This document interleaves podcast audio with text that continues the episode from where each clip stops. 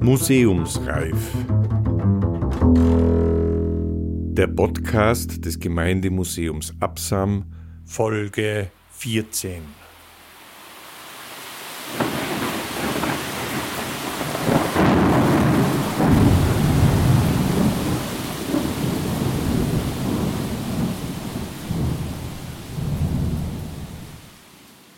Infoidyllen oder die Kunst der Panoramakarte.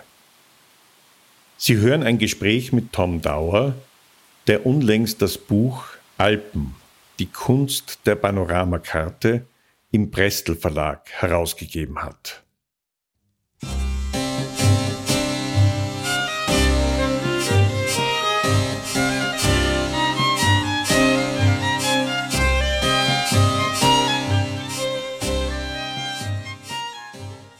Was man ganz gut sieht, ist, dass die Felsen der Sellergruppe verhältnismäßig klein dargestellt sind. Wir sehen hier eine, eine Wolkenanordnung, die in der Natur nie vorkommen würde, was natürlich den Betrachter einlädt und ihm suggeriert, dass die zu befahrenen Skihänge quasi endlos sind. Über die Dolomiten hier eine dunkle Front heranrückt, die eigentlich von einem Genurativ verursacht wäre. Und das ist eine Wetterlage, die es in der Natur eigentlich nicht gibt. Gleichzeitig wird die Marmolata Nordseite noch ins Bild gerückt und das wäre jetzt in der Natur einfach nicht möglich. Die wäre sozusagen außerhalb des Blickfelds des Betrachters. Die würde man jetzt so in der Form nicht sehen können. Das heißt, der Bären hat die Marmolata genommen und etwas um die eigene Achse gedreht, so dass dann die Nordseite mit den Skianlagen eben auch noch äh, sichtbar wird und ins Bild rückt.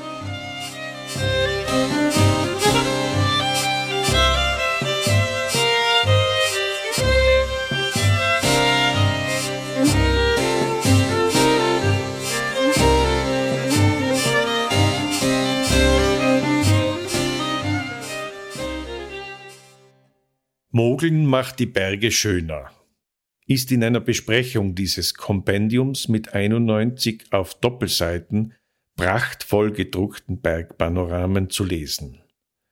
Ihren Ausgang nahmen diese Infoidyllen Mitte der 1930er Jahre in Innsbruck.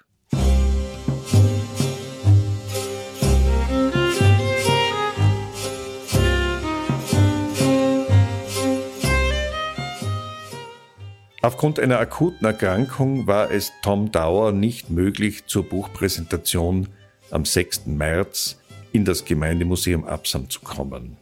Wir haben daher mit ihm über Skype das folgende Gespräch geführt.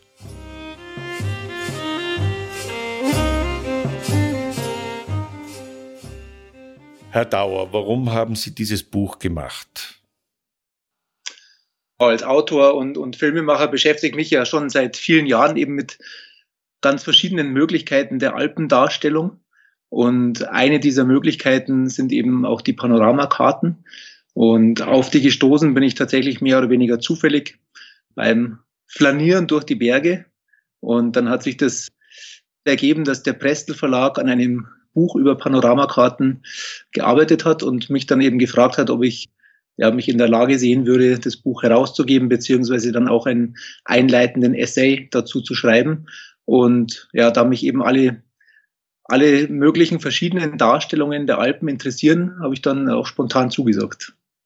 Beim Stichwort Panorama fällt einem in Tirol vor allem das Riesenrundgemälde von der Bergisel-Schlacht ein. Ein gigantischer Weltbildapparat aus der Zeit um 1900, Aufgabe dieses Bildes war es, ein Narrativ von 1809 spektakulär ins Bild zu setzen. Stehen die Panoramen, die Sie in Ihrem Buch dokumentieren, die ja später kommen, in dieser Tradition? Gut, die historischen Darstellungen, auf die Sie sich beziehen mit Ihrer Frage, eben die auch historische Ereignisse darstellen, sind ja wie jede Form der Geschichtsschreibung eben auch eine bestimmte Interpretation der Ereignisse, die eben ja verschiedene Blickwinkel zulassen. Und ähm, ganz ähnlich ist es eigentlich mit der Darstellung von Landschaften äh, mit Hilfe von Alpenpanoramen. Das sind also keine objektiven Abbildungen der Landschaft, wie man vielleicht auf den ersten Blick vermuten würde, weil sie so einen naturalistischen Charakter haben, sondern sie sind eben ganz anders als äh, die Arbeit, die jetzt ein Kartograf machen würde, Interpretationen von Landschaft. Das heißt, es werden der Landschaft Elemente hinzugefügt, es werden Elemente weggelassen, es werden Berge verdreht, um ihre eigene Achse gespiegelt, äh, sie werden aus dem Blickfeld gerückt oder in dem Blickfeld geschoben. Der Blick des Betrachters wird äh, sozusagen willkürlich gelenkt, auch wenn er dies vielleicht so beim Betrachten des Panoramas selber nicht merkt.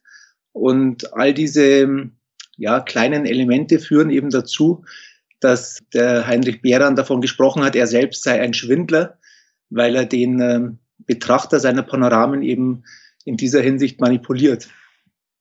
Das erste Panorama von dem Typ, den Sie in Ihrem Buch zeigen, ist in den 1930er Jahren im bereits autoritär regierten Österreich entstanden. Aufgabe war es, die Großglockner Hochalpenstraße ins Bild zu setzen und damit propagandistisch nutzbar zu machen. Dieses Panorama war also ein mehrfach programmatisch bestimmtes Bild mit dem Problem, dass es etwas zeigen sollte, was es ja so nicht zu sehen gibt. Genau, so würde ich das auch sehen, wobei der Panoramamaler wahrscheinlich nicht von einem Problem, sondern von einer Herausforderung sprechen würde. Und das ist jetzt am Beispiel der Großglockner Hochalpenstraße relativ eindeutig zu verstehen, wenn man sich vorstellt, was für eine Distanz äh, dort in einem Bild, das 1,5 mal 2 Meter groß ist, eben dargestellt werden soll.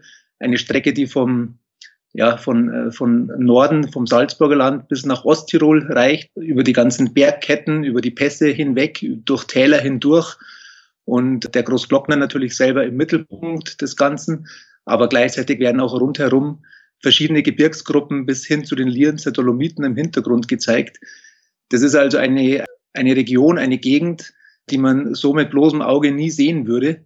Und die Kunst des Panoramamalers besteht eben darin, sich diese Landschaft auf seinem Bild anzueignen. Das ist natürlich jetzt eben gerade am Beispiel der Großglockner Hochalpenstraße kann man das vielleicht ganz gut nachvollziehen, nicht nur ein ästhetisches Programm, sondern tatsächlich in Verbindung mit dem Bau der Straße dann auch ein ja, sozusagen technologisches Programm zu, zur Aneignung, zur Erschließung der Alpen, die ja dann in den 30er Jahren begann und ja, bis vielleicht in die 60er, 70er Jahre des vergangenen Jahrhunderts äh, hineinreichte und dann ihren Höhepunkt fand. Und insofern könnte man auch sagen, dass die Panoramamalerei sozusagen ein ja, ästhetisches Hilfsmittel zur Aneignung, zur technologischen Erschließung auch der Alpenwelt war.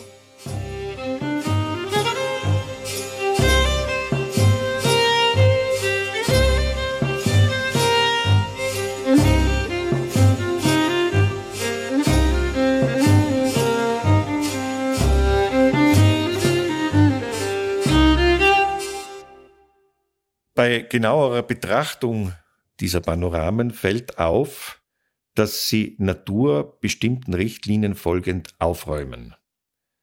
Welche Techniken haben Panoramamaler dafür angewandt? Gut, man muss dem vielleicht vorausschicken, dass die Panoramamalereien, die jetzt auch in meinem Buch abgedruckt sind, ja in erster Linie Auftragsarbeiten waren. Das heißt, der Panoramamaler war nicht komplett frei in der Wahl seiner Perspektive und seiner Darstellung, sondern er musste das eben jeweils mit der touristischen Region, die er dann dargestellt hat, auch absprechen. Und das stellt den äh, Panoramamaler oftmals vor unmöglich zu lösende Aufgaben, wenn sozusagen der Auftraggeber darauf besteht, nur die Schokoladenseiten seiner Region herzuzeigen. Trotzdem versuchen es die Panoramamaler dann eben möglichst gut diesen Wünschen nachzukommen. Und ja, da gibt es so ein paar Hilfsmittel oder ein paar Tricks, die äh, sozusagen immer wieder in diesen Panoramen aufscheinen, eines ist zum Beispiel der, dass man nicht wie jetzt bei einer topografischen Karte immer aus Nordwesten auf die Landschaft blickt, sondern den Blickwinkel äh, subjektiv wählt, sozusagen immer die schöne Seite, die schöne Ansicht des Gebirges in den Vordergrund rückt.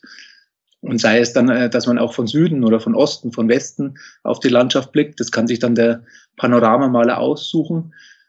Und eine zweite Möglichkeit wäre, dass man Berge eben um die eigene Achse dreht, dass man sie leicht verschiebt, dass sozusagen eine prägnante Ansicht, wie jetzt zum Beispiel die vergletscherte Nordseite der Marmolata komplett sich dem Betrachter zuwendet, auch wenn sie in der Realität vielleicht nach links oder rechts verschoben wäre und nie in dieser, in dieser ganzen Größe eben ersichtlich wäre. Und ein weiteres Hilfsmittel wäre zum Beispiel äh, das Verhältnis der Größen der Berge zueinander.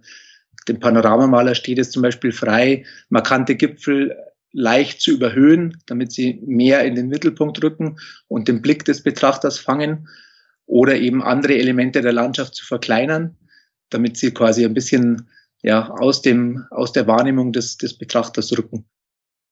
Wie entsteht ein Panoramabild? Also eine Panoramakarte wird ja in der Regel von oben nach unten gezeichnet. Das heißt, der Panoramamaler beginnt mit dem Himmel und endet mit dem Vordergrund. Wenn man jetzt das auf die Landschaft projiziert, eben das Panorama entsteht von hinten nach vorne. Und äh, so ist der Maler in der Lage, jede Landschaftsform, die er dann vorne hinzufügt, eben dem bereits gemalten anzupassen. Durch die Farbwahl, durch die Struktur, durch die Detailtreue dessen, was er malt. So baut sich eben ein Bild langsam von hinten nach vorne auf. Und zwischen den einzelnen Bergketten, beziehungsweise zwischen den Bergketten und Tälern, hat zum Beispiel der Heinrich Behran immer so gemacht, dass er also eine leichte Dunstschicht eingefügt hat, so dass eben die Unterschiede zwischen den einzelnen geografischen Entitäten dann nochmal deutlicher wurden. Und durch die Farbwahl hat es auch geschafft, den Vorder- und den Hintergrund ganz klar zu trennen. Er hat den Himmel so gestalten können, dass er eine bestimmte Faszination auf den Betrachter ausübt. Das merkt man jetzt nicht, wenn man das Panorama nur oberflächlich anschaut, aber wenn man sich dann mal die Zeit nimmt und sich sozusagen wirklich in das Bild hinein vertieft, dann sieht man anhand dieser Details eben, wie kunstvoll so ein Panorama dann letzten Endes gestaltet wurde. Manche Panoramen, wie das Panorama vom Himalaya, wurden in der Folge millionenfach vervielfältigt. Sie sind also nicht vor Ort eingesetzt worden. Und sie haben damit Millionen Betrachtern zum ersten Mal die Möglichkeit gegeben, eine Welt zu sehen, die lange nur einer kleinen Elite vorbehalten war. Genau, das ist sicher ein, ein Effekt, den die Panoramamalereien dieser Zeit eben auch hatten, dass sie sozusagen die Landschaft zugänglich gemacht haben für viele Menschen, äh, die sich eben es nicht leisten könnten oder nicht in der Lage gewesen wären, jetzt diese Länder, gerade zum Beispiel den Himalaya, selber zu bereisen. Oder Heinrich Behran hat ja auch Bilder gemacht von der Alaska Range in Nordamerika, oder später dann auch sogar vom Meeresboden. Also damit sozusagen eine Landschaft äh, ähm, erschlossen, die jetzt so gut wie niemand zugänglich ist. Und ja, ich habe das in meinem Text so ausgedrückt, dass er damit quasi auch die Landschaft beziehungsweise den Zugang zur Landschaft demokratisiert hat, dass ähm, das nichts mehr, nichts äh, Elitäres mehr war, sondern dass es auf einmal egalitär wurde, dass man die Landschaft bereisen konnte.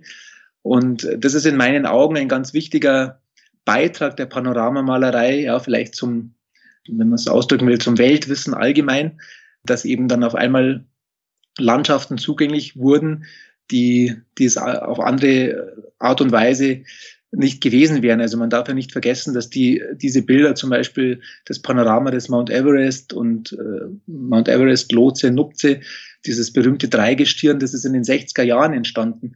Und in den 60er Jahren waren Himalaya-Expeditionen noch etwas absolut Außergewöhnliches und kein Mensch konnte sich vorstellen, ins damals ja teilweise noch verbotene Königreich Nepal zu reisen. Und äh, auf einmal wurde aber das äh, sichtbar. Bis dato hat es nur eine, glaube ich, topografische Karte gegeben und der Heinrich Behran sagte selber, da war der Mount Everest zwar schön dargestellt, aber alles andere rumherum sah, rumherum sah aus wie Maulwurfshügel, obwohl es dort äh, eben eine Reihe von sieben und achttausenden noch gab. Und der Heinrich Behran war dann selbst äh, vier Wochen im Himalaya und hat sich da die Zeit genommen, eben diese, diese Landschaft dann in ein Panorama zu bringen und äh, ja, hat damit wirklich auch den Menschen etwas zugänglich gemacht, äh, zu dem sie bis dato keinen Zugang hatten.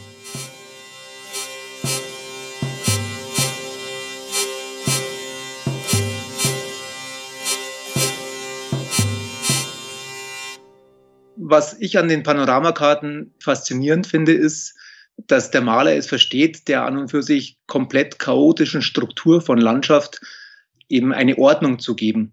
Und zwar eine Ordnung, die gleichzeitig so wirkt, als würde sie die, diese chaotische Struktur abbilden. Also selbst wenn die Landschaft nicht so dargestellt ist, wie sie in Natura ist, weiß man doch anhand der Betrachtung eines Panoramas immer, wo man ist.